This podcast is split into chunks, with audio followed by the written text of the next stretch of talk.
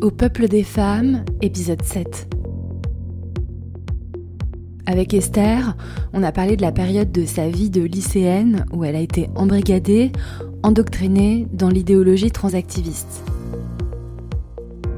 En fait, j'ai vraiment perdu six mois de ma vie. C'est un mouvement qui est hyper chronophage. Quand tu rentres dedans, tu intègres le fait que si tu t'instruis pas en permanence sur tous les nouveaux genres et les nouveaux pronoms qui sortent, tu vas être une personne violente. Elle m'a raconté l'impact que ce mouvement sectaire a eu sur elle et comment elle en est sortie. Elle m'a parlé de sa colère aussi, de cette colère dont elle a longtemps eu honte. Il y a toujours une culpabilité qui pèse sur les femmes qui sont en colère parce que je pense que tout le monde a peur de la colère des femmes, tout le monde a peur de cette colère euh, qui pourrait renverser le monde si on la laissait s'exprimer. Des collages contre les féminicides de Valérie Solanas, des violences sexuelles. Pour moi, le viol, c'est juste la destruction, la forme la plus pure de destruction que moi j'ai côtoyée à l'échelle de ma courte vie. De la souffrance des lesbiennes dans ce monde colonisé par l'idéologie LGBT aucun homme ne pense sincèrement être une femme, ils savent tous ce qu'ils sont. Et les femmes, surtout les femmes lesbiennes, savent très bien ce que c'est une femme. Et à la fin, elle s'adresse directement à vous, à nous, au peuple des femmes. Esther, est-ce que tu peux me dire qui est-ce que tu es? Enfin, on se connaît un peu déjà, mais finalement, je sais, je te connais pas tant que ça. Bah, je m'appelle Esther, j'ai 19 ans. Euh, je suis étudiante, pour l'instant en lettres, mais je vais me réorienter bientôt. Euh, j'habite en région parisienne et euh, je suis féministe radicale. Qu'est-ce que ça veut dire pour toi être féministe radicale? Je pense que c'est à la fois un mode de pensée et un mode de vie. Tout d'abord, ça veut dire que j'ai la conviction très profonde que toutes les violences qui sont faites aux femmes sont injustes. Et concrètement, dans ma vie, ça veut dire que je les combats au maximum de ce que je peux faire. Alors, je sais que tu es passée par le féminisme libéral. Euh, est-ce que tu peux me raconter euh, comment est-ce que ça s'est passé, on va dire, cette première case, quoi, de cette première étape de comment est-ce que tu as eu accès à des contenus féministes, entre guillemets féministes, libérales? Je pense que si j'avais pas. Euh, comment dire Si j'avais pas été au contact euh, d'Internet et des transactivistes, j'aurais été rat dès le début en fait. Euh, je me rappelle quand j'étais petite, des choses comme la prostitution, je trouvais que c'était injuste, je trouvais que c'était une violence. Et dès que j'ai appris leur existence, pareil pour le harcèlement de rue, en fait, toutes les violences faites aux femmes par les hommes que je rencontrais, dès que je les rencontrais, je les identifiais comme des violences et je trouvais pas ça normal. Donc j'ai commencé à me dire féministe euh, quand j'avais 11, 12, 13 ans. Et en gros, quand j'ai commencé à être vraiment directement confrontée euh, à la violence des hommes, euh, et, donc j'ai été sur Internet pour trouver des communautés féministes, et je suis tombée sur un, Discord transactiviste voilà, qui recrutait sur les forums LGB. Tu dis recruter? Oui, je dis recruter. Euh, moi, je considère que c'est une forme de thérapie de conversion, d'aller sur les forums pour les jeunes ados LGB et de faire de la pub pour les forums transactivistes. Et donc, je suis arrivée sur ce forum et euh, j'ai fait tout un épisode de Rebelle du genre de 47 minutes qui détaille toute mon expérience sur ce forum, toutes les violences que j'ai vues, euh, etc. Mais globalement, en fait, être confronté à cette idéologie qui considère qu'être une femme, c'est un profond ressenti, à un moment de ma vie où j'étais une enfant, j'avais 14 ans, et j'avais pas un ressenti profond d'être une femme qui était séparée euh, des violences que je pouvais rencontrer, bah ça m'a fait dire que j'étais pas une femme. Et globalement, ça m'a fait rejeter la féminité en bloc parce que le féminisme entre guillemets euh, de ces gens, il défend pas les femmes, il défend euh, des individus qui déforment notre condition, qui déforment nos réalités et, euh, qui, propagent une vision violente de la féminité pour en éloigner euh, bah, les jeunes femmes et ensuite se l'approprier, s'approprier le féminisme. Et, euh, et donc, bref, j'ai été confrontée à tout ça. Et, Pourquoi est-ce que tu dis que c'est une vision violente de la féminité? Parce que Quand on est une jeune femme, je, parle de mon expérience. moi, ce que j'ai vu, c'est que bah, j'étais une ado qui commençait à côtoyer ce que c'est la vraie féminité, donc le fait d'avoir ses règles, le fait d'avoir un corps formé, etc. Mais j'étais pas encore à l'aise avec. Et je suis arrivée sur ce Discord et j'ai vu que les individus qui étaient identifiés comme femmes pouvaient être ben, en fait des hommes qui ont un corps d'homme, une voix grave, euh, des poils partout, et qui s'exhibaient dans leur sexualité, et qui s'exhibaient même, euh, je veux dire, physiquement, euh, en reprenant l'esthétique du cabaret de la prostitution qui est hyper liée au mouvement transactiviste. Et en fait, cette vision-là de la féminité, en fait, en voyant ça, personne ne peut se dire je veux être une femme. Personne, en voyant des corps masculins pornifiés de façon féminine, féminine entre guillemets, ne peut se dire j'ai envie d'être une femme, je suis une femme. En fait, ça entraîne immédiatement un rejet. Et pourquoi est-ce que tu fais ce lien, ou est-ce que tu peux développer sur ce lien que tu fais entre euh, prostitution et transactivisme? Euh, Il y a euh, plusieurs liens à faire. pour moi, le premier lien, c'est que, bon, on le sait, énormément d'hommes transidentifiés, dix femmes trans se prostituent. Je pense qu'il y a une part de ça qui vient de la précarité peut-être, mais une autre part qui vient du fait que hum, les hommes autogynéphiles, donc qui sont euh, excités sexuellement à la vue de leur corps masculin en femme, qui sont hétéros, et en fait je pense que ça les excite de s'imaginer en tant que hum, femme objet sexuel euh, parce que ce sont des hommes, ils considèrent euh, les prostituées comme des objets sexuels, et je pense que ça les excite de se prostituer et donc de se mettre dans cette position.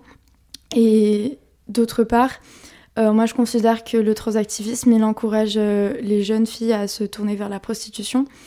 Déjà parce qu'il glamourise la prostitution, on voit les Osmose et compagnie, euh, comment ils en parlent. Osmose, il a une interview dans le Crayon Média où il, il, avoue ouvertement être un proxénète et vouloir accompagner les jeunes filles qui veulent se prostituer pour une prostitution safe, ou je sais pas quoi. Et euh, en fait, euh, bah, sur le Discord où j'étais, les adultes qui étaient dessus nous poussaient ouvertement euh, à nous rebeller contre nos parents, à fuguer de chez nous. Et personnellement, je l'ai pas fait. Mais en fait, encourager des jeunes filles à se mettre dans une situation d'extrême précarité dans ce monde, c'est les encourager à se tourner vers la prostitution. Donc pour moi, il y a un lien évident. Ok.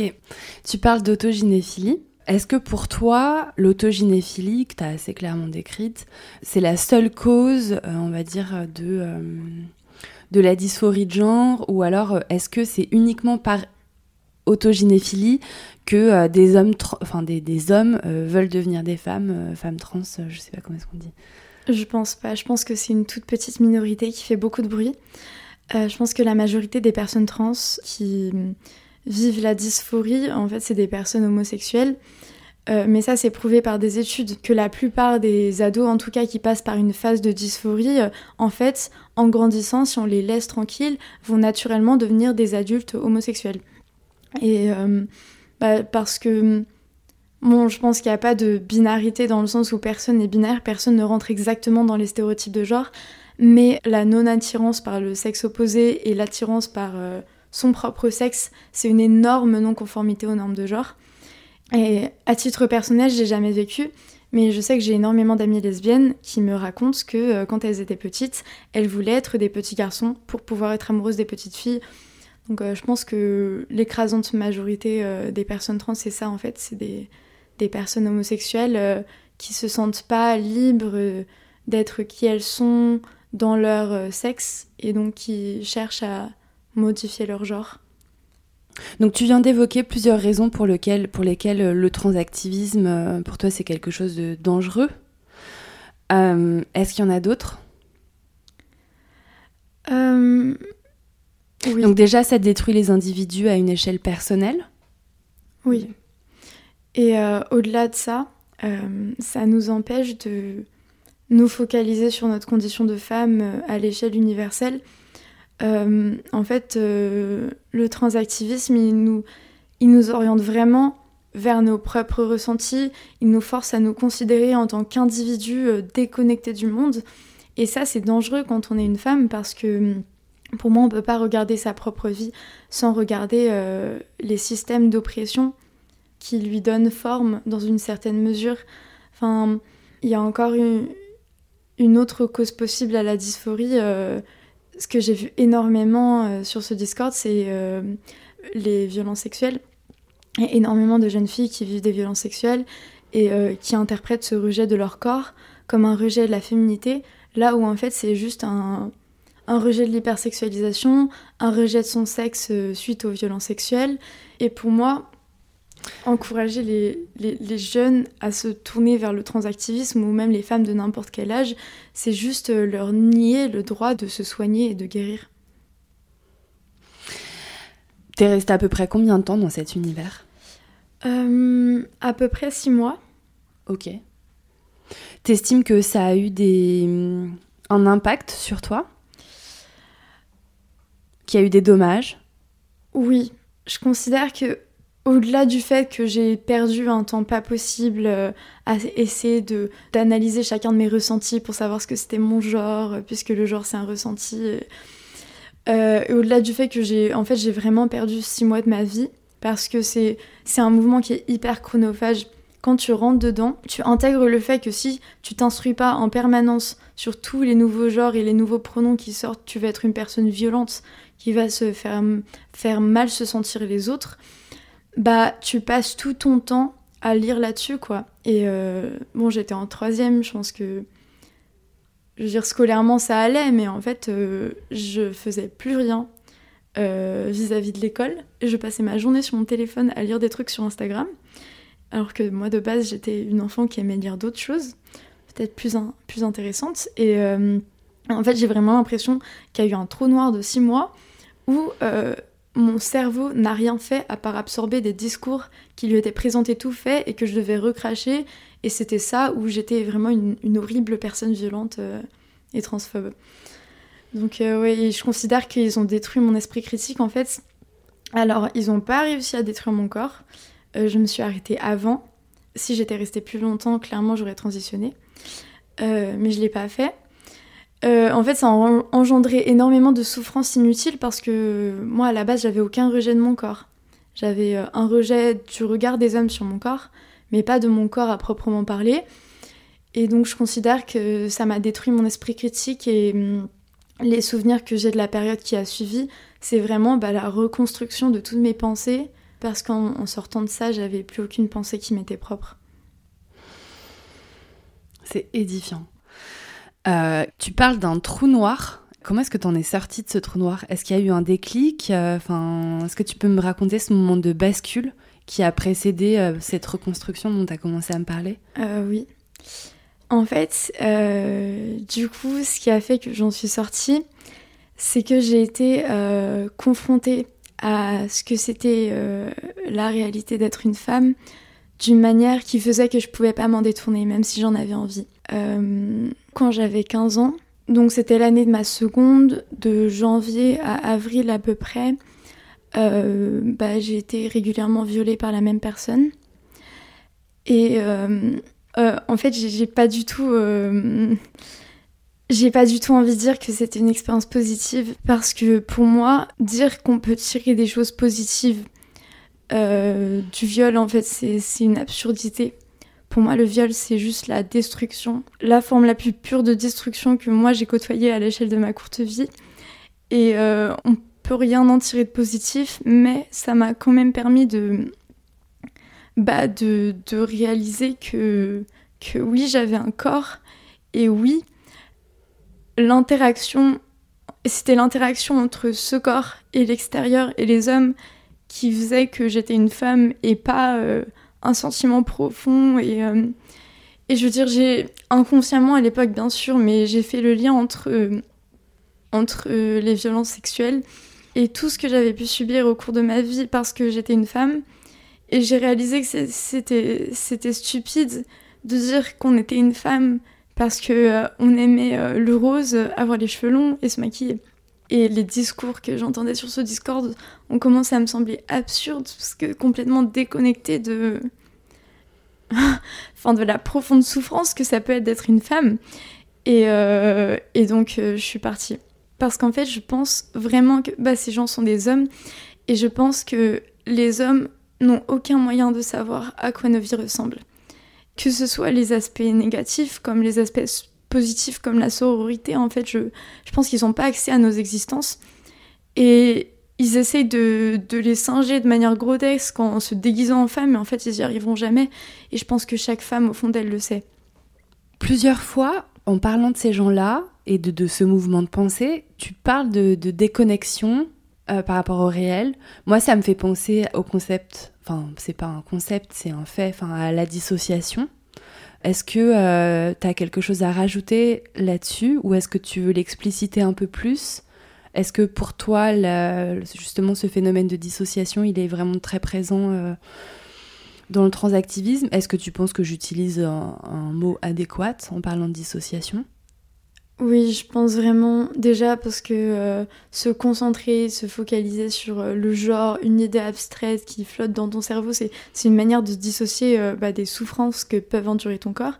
Et aussi, bah, le transactivisme, j'ai déjà dit, soutient et encourage énormément la prostitution.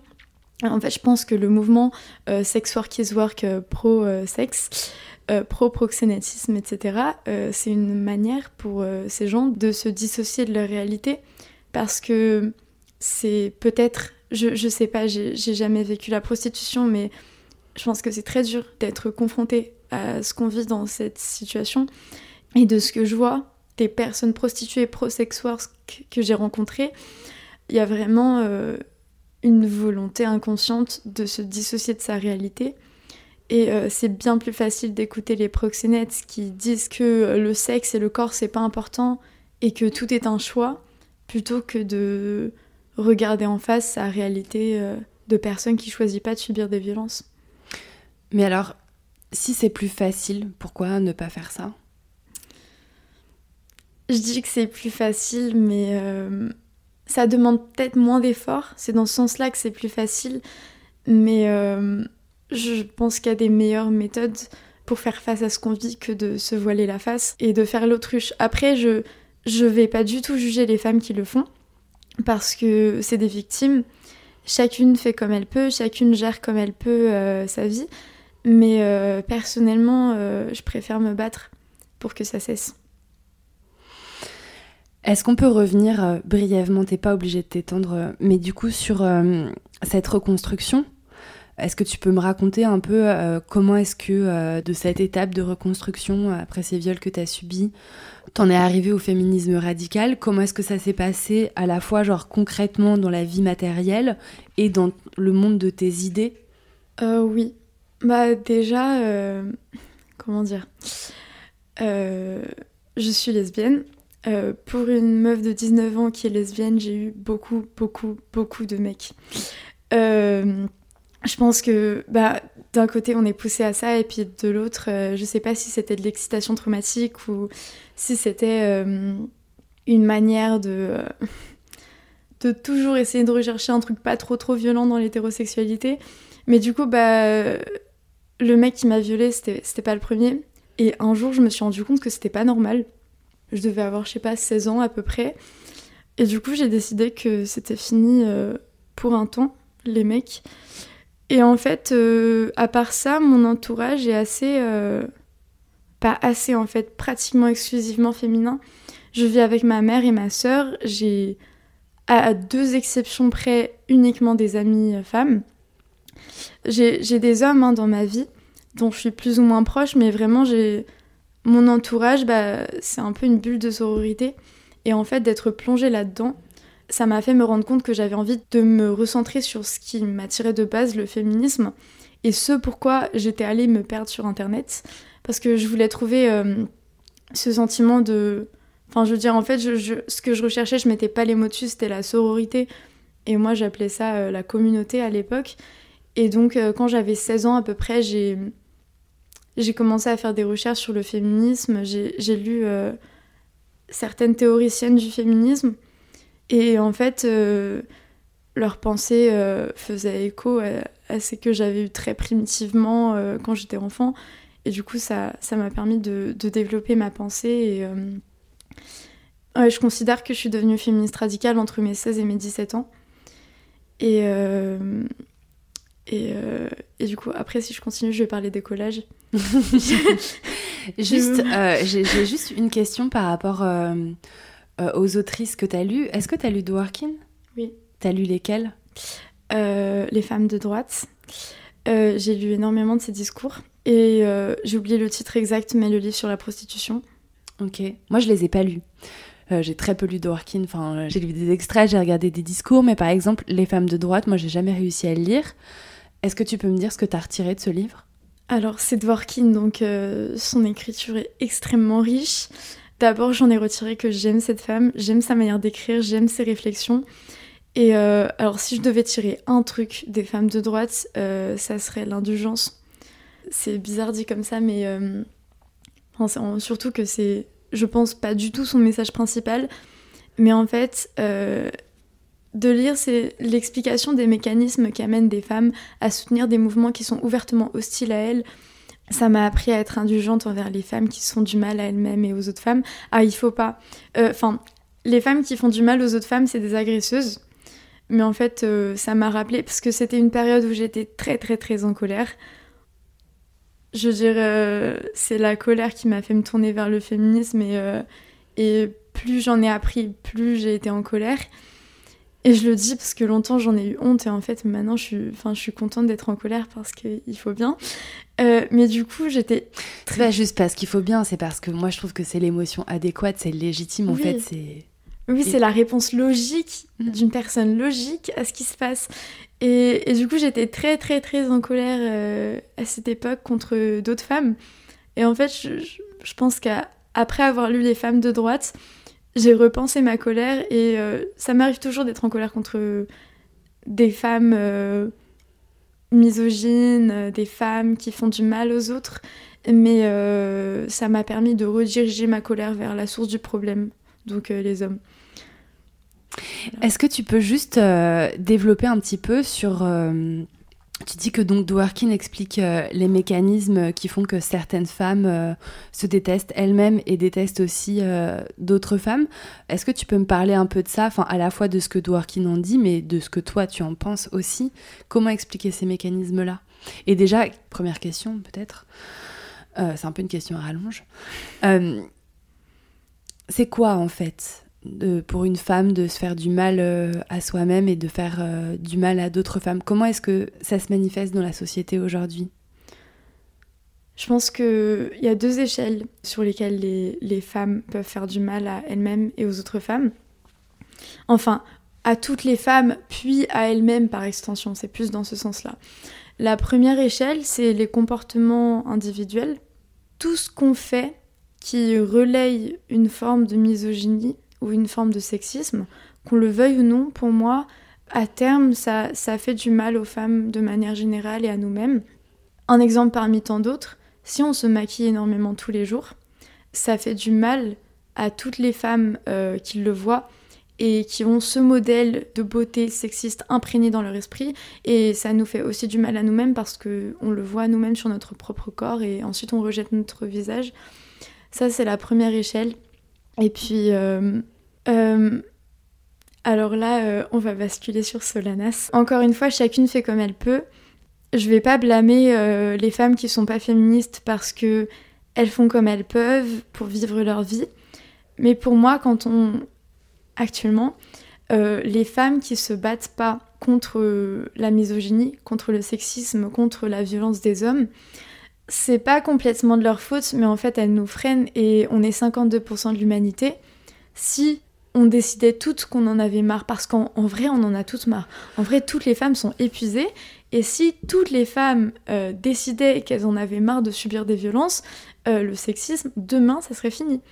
Et en fait, pour moi, voilà, il y a des actions concrètes, euh, des petits trucs qui relayent le sexisme, qui font du mal aux femmes. Et il y a aussi le fait de ne pas se battre en fait, ne pas se battre, c'est être passif. Quand on est passif, on est complice. Et voilà, je comprends toutes les femmes qui sont complices parce que c'est plus accessible, c'est plus facile. J'ai conscience que être féministe, ça demande un certain privilège. Euh, enfin, pas privilège, mais genre ça. Je sais pas, il y a des. Hmm, par exemple, euh, je comprends que les, femmes qui vivent avec un homme violent, elles soient. Euh, elles aient pas pour priorité de réfléchir euh, sur leurs conditions de femme. Mais euh, pour moi, en fait, si on se bat pas, en fait, on, abandonne ses sœurs. Je comprends. Et pourquoi est-ce que tu as dit que là, tu allais basculer sur Solanas?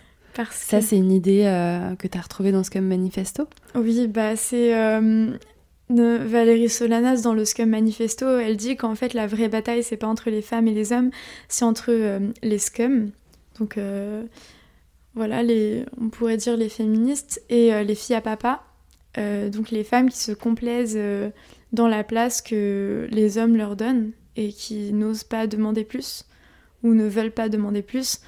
Et je pense qu'on le voit, c'est, enfin, ça se cristallise dans, dans les, l'état du féminisme actuel.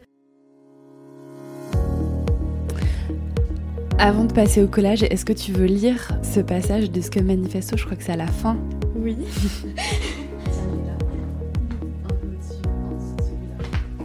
Le conflit ne se situe donc pas entre les hommes et les femmes, mais entre les scums, les femmes dominatrices, à l'aise, sûres d'elles, méchantes, violentes, égoïstes, indépendantes, fières, aventureuses, sans gêne, arrogantes, qui se considèrent aptes à gouverner l'univers qui ont bourlingué jusqu'aux limites de cette société et sont prêtes à se déchaîner bien au-delà.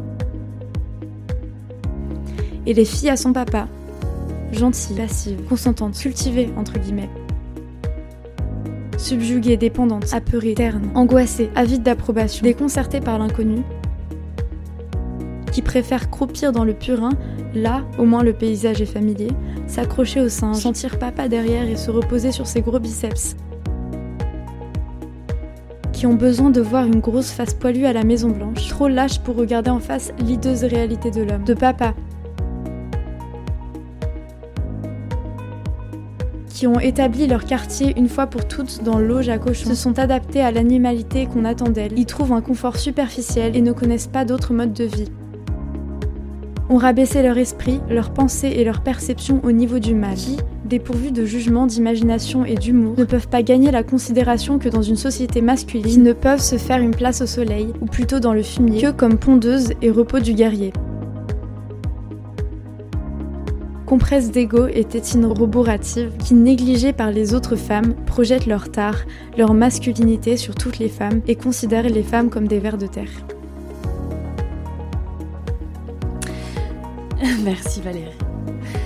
Euh, dans ce passage-là, moi, il y a un adjectif euh, sur lequel j'ai toujours buté et que j'ai mis du temps à comprendre.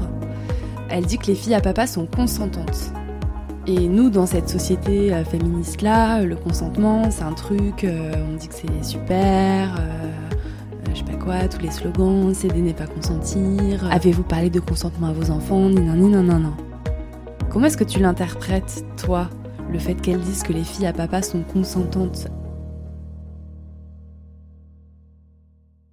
Moi, je déteste la notion de consentement. En fait, de manière générale, consentir, ça veut dire céder, euh, ça veut dire euh, se résigner à, ça veut dire euh, supporter quelque chose. Et en fait, pour moi, on ne devrait pas avoir à supporter et se résigner à la vie dans tous ses aspects.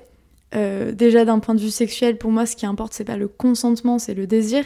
Euh, par exemple, la prostitution, il y a des, femmes qui consentent à se prostituer, qui le choisissent entre guillemets elles-mêmes. C'est pas parce qu'elles y consentent que ce n'est pas une violence, c'est pas parce qu'elles y consentent que les hommes en face n'ont pas conscience qu'elles n'ont aucun désir pour eux et qu'elles sont forcées par leur situation.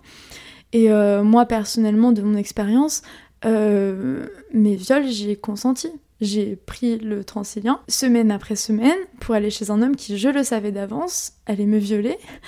J'ai même parfois acheté une pilule du lendemain en prévision du fait que je savais qu'il allait me violer. Et c'est pas pour autant que je considère que c'est pas des viols.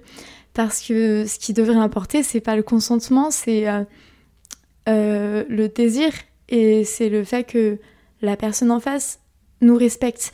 Et je pense que Solanas, quand elle parle des filles à papa qui sont consentantes à vivre leur oppression, elle parle du fait qu'elles acceptent. Elles sont pas prêtes à, se lever, à taper du poing sur la table et, à dire qu'on leur doit plus de respect. Et elles se contentent de l'irrespect des hommes. Elles acceptent que c'est ça leur place dans le monde, là où la scum est révoltée. Ok, est-ce que tu peux me dire comment est-ce que tu as commencé à coller? Tu peux me raconter? Euh, Oui, donc... Euh, Il se passait quoi dans ta vie à ce moment-là? Enfin, t'avais quel âge? C'était quoi le climat autour de toi? C'était l'année de ma terminale, j'avais 17 ans. Donc à ce stade, ça faisait bien un an que je lisais, euh, que je lisais les autrices féministes. Et j'étais retournée sur les réseaux sociaux que j'avais quittés après avoir euh, été partie du Discord transactiviste pour euh, te suivre parce que j'avais j'avais vu très peu de collages dans la rue mais je les suivais sur les réseaux sociaux donc ça faisait un an que je me considérais comme vraiment féministe et j'étais de plus en plus en colère parce que non seulement euh, je voyais toute la violence qu'il y avait autour de moi et je, me rappelais de toutes celles dont j'avais été témoin depuis ma naissance et personne n'en parlait autour de moi. Mes amis, les profs, euh, ma famille, en fait, personne n'en parlait. Et j'avais l'impression d'étouffer dans ce milieu qui, euh, d'autre part, était très bienveillant, mais euh, qui m'interdisait l'expression de cette colère. Et à l'époque, j'avais très honte de cette colère. Et j'avais, j'avais l'impression de je sais pas, il y a toujours une, culpabilité qui pèse sur les femmes qui sont en colère parce que je pense que tout le monde a peur de la colère des femmes, tout le monde a peur de cette colère euh, qui, qui, pourrait renverser le monde si on la laissait s'exprimer. Et du coup, j'avais besoin d'un endroit euh, pour m'exprimer. Et en fait, j'ai vu que toi, t'avais choisi la rue et ça me paraissait hyper pertinent comme choix. Et euh, du coup, bah, le 1er janvier 2020, euh, j'ai fait euh, ma première séance de collage toute seule. Je sortais à 4h du matin euh, sans le dire à ma mère. Et donc, tu avais préparé des slogans Oui, en fait, je les avais peints il y a des mois. Je les avais peints entre septembre et novembre dans ma chambre sans le dire à personne. Et j'avais tout le matériel. J'avais regardé ton tuto sur ta page Insta je sais pas, euh, enfin tous les ans, il euh, y, y a ces trucs euh, de bonne résolution en 2020. et moi, j'ai jamais adhéré à ces trucs parce que je savais que je tiendrais rien. mais du coup, je suis rentrée de, de, mon nouvel an avec mes amis. Et je me suis posée et je me suis demandé ce que j'allais faire. Et je me suis dit, ok, cette année, je vais me battre pour les femmes. Et du coup, après, je suis sortie, je suis sortie la nuit pour faire ma première session. Je savais que j'allais le faire depuis des mois. Je savais juste pas quand et de me dire ok c'est aujourd'hui je commence. Et euh, je suis plus dans la réflexion euh, pour la première fois de ma vie je suis dans l'action. En fait j'étais hyper excitée et en même temps j'étais terrifiée parce que euh, ça m'était déjà arrivé de me balader la nuit dehors. Mais là c'est quand même autre chose. En fait à côté de toute cette peur il y avait déjà la conscience de mon corps de femme dans l'espace public la nuit. Et même avant d'avoir collé euh, le premier slogan, juste le fait d'être dehors et, euh, et enfin de savoir que j'étais là et que, euh, que, que j'avais bravé la peur, que j'avais bravé l'interdit de la nuit qui nous impose, c'était un sentiment incroyable. Enfin, j'avais aucune expérience en fait, je savais pas choisir les murs, etc. Mais en fait, de, le regarder, de le regarder une fois que j'avais fini et de m'imaginer d'autres femmes qui passaient devant, euh, c'était un sentiment incroyable. Du coup, j'ai commencé à coller régulièrement. Et en fait, au fur et à mesure, la peur a presque complètement disparu. Et en fait, aujourd'hui, j'ai plus peur dans la rue. Mais, euh, mais pour moi, ouais, vraiment, les collages. Euh, et je pourrais jamais être remerciée assez pour ça. En fait, les, les collages, c'est vraiment une libération. Et euh, enfin, je je sais pas comment dire, désolée, mais ouais, en fait, les collages, c'est vraiment. Euh, en fait, je pense que tu as donné une voix à beaucoup de femmes qui en avaient pas avant. et, euh, et c'est. Désolée. non, t'inquiète, moi, ça, ça vachement. Comme dans le bureau de la psy. non, mais moi, ça m'émeut vachement euh, de de me dire, enfin, de, de, de, de, oui, que ça a changé des vies de femmes. Et puis, en fait, ce qui m'émeut, c'est euh, c'est la façon dont on parle, parce que moi, tu vois, ce, que, ce qui me fait beaucoup euh, souffrir dans les collages, parce que c'est devenu beaucoup plus une souffrance maintenant qu'un truc cool, Mais euh, c'est que c'est pas juste qu'il y ait des femmes qui, qui collent des choses euh, sexistes. C'est aussi qu'il y a des femmes parfois qui collent de façon, euh, je sais pas comment dire, complètement un peu désincarnée, en rigolant, quoi. Et moi, ça, en fait, je, je peux plus. Parce, et, parce que moi, tu vois, je pense qu'on a eu le même truc en allant coller, toi et moi, tu vois. Toi, quand tu me décris, par exemple, le fait que une fois que tu as fini ton collage, tu l'as regardé et tu t'es dit que il y avait des femmes qui allaient passer devant et le voir en fait. Je sais exactement ce que tu décris euh, et t'as pas, je, crois que tu as posé juste un adjectif dessus ou un ou deux mots ou pas plus, tu l'as pas trop décrit, mais parce qu'en fait, je crois que c'est quelque chose d'indescriptible, tu vois.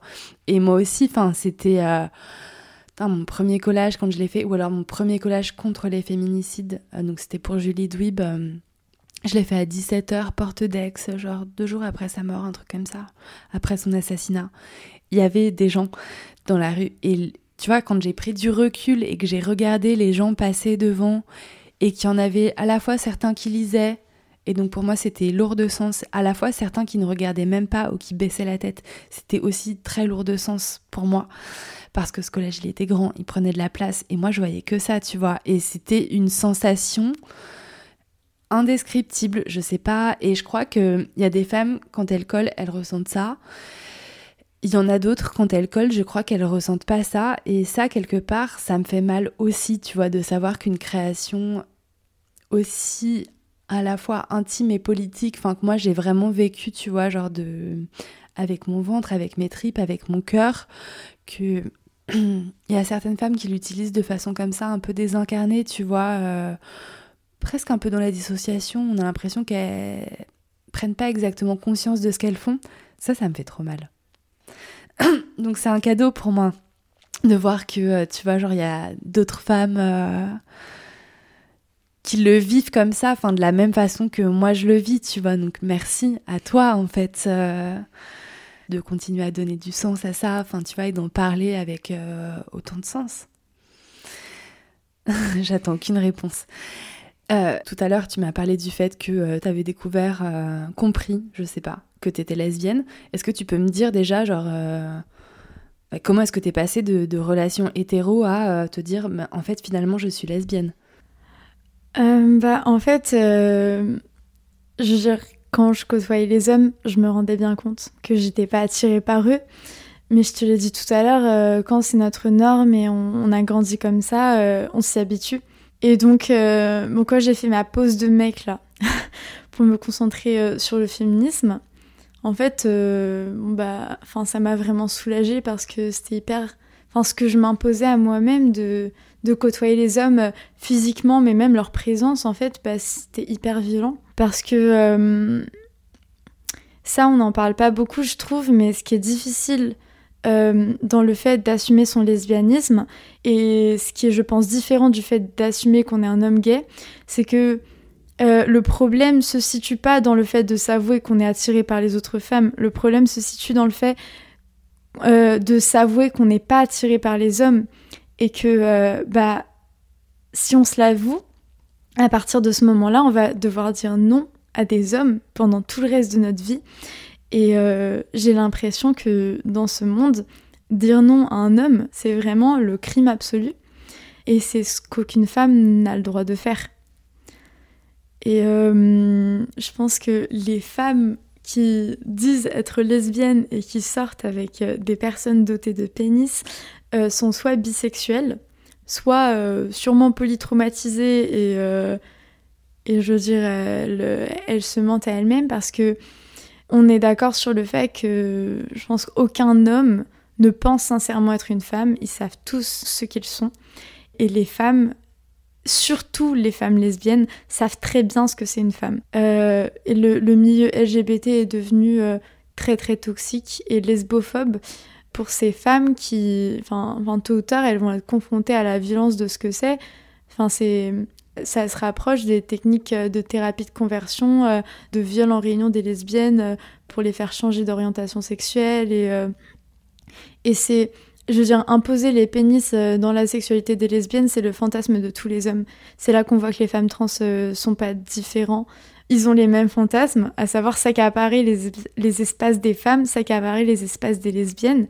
Et à l'inverse, les femmes transidentifiées dites hommes trans euh, n'ont pas les mêmes revendications vis-à-vis des hommes gays, alors qu'il y a une énorme culture de la bite dans le milieu gay. Enfin, c'est vraiment de la misogynie pour moi de dire que les, les, les, les lesbiennes aiment les pénis. Je suis d'accord. Est-ce qu'il y a un autre point que tu aimerais aborder euh? Euh, Que vous soyez hétéra ou lesbienne, vous n'avez pas à être le fantasme des hommes. Dans aucun aspect de vos vies, à aucun âge, dans aucune situation, vous n'avez à être désirable. Vous, vous, savez pas à leur vendre du rêve en fait, parce que regardez eux ce qu'ils nous offrent en retour. On passe notre vie à, tenter euh, de les séduire, consciemment ou non. Et eux, euh, comme le dit si bien Solanas, euh, l'homme est un Midas d'un genre spécial, tout ce qu'il touche se transforme en merde. En fait, ne les laissez pas toucher vos vies si c'est pour euh, qu'ils transforment tout en merde. Voilà, je, je peux pas euh, décider de la vie de toutes les femmes, mais j'aimerais que toutes les femmes cessent de tenter d'être leurs fantasmes parce que leurs fantasmes sont inatteignables.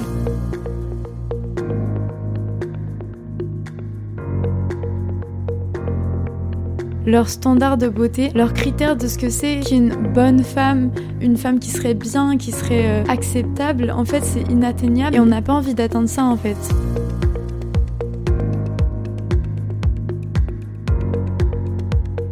Ce que c'est une, vraie femme, bah, c'est le corps féminin euh, dénudé de tous les artifices, c'est euh, le fait d'être capable de créer, c'est le fait d'avoir ses règles.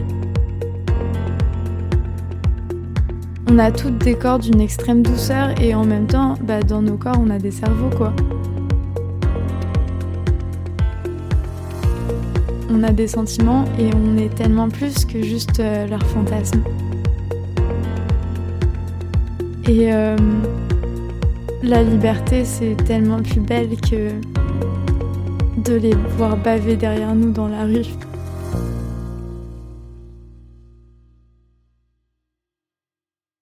Merci Esther d'être venue témoigner à mon micro. Merci pour tout ce que tu dis, pour tout ce que tu penses, pour tout ce que tu es. Merci de faire partie de ces rares femmes chez qui je sens un feu brûler quand elles parlent des collages contre les féminicides. À vous qui venez d'écouter cet épisode, sachez que vous pouvez soutenir financièrement mes créations en me faisant un don sur Patreon. Je vous mets un lien vers cette plateforme dans la barre de description.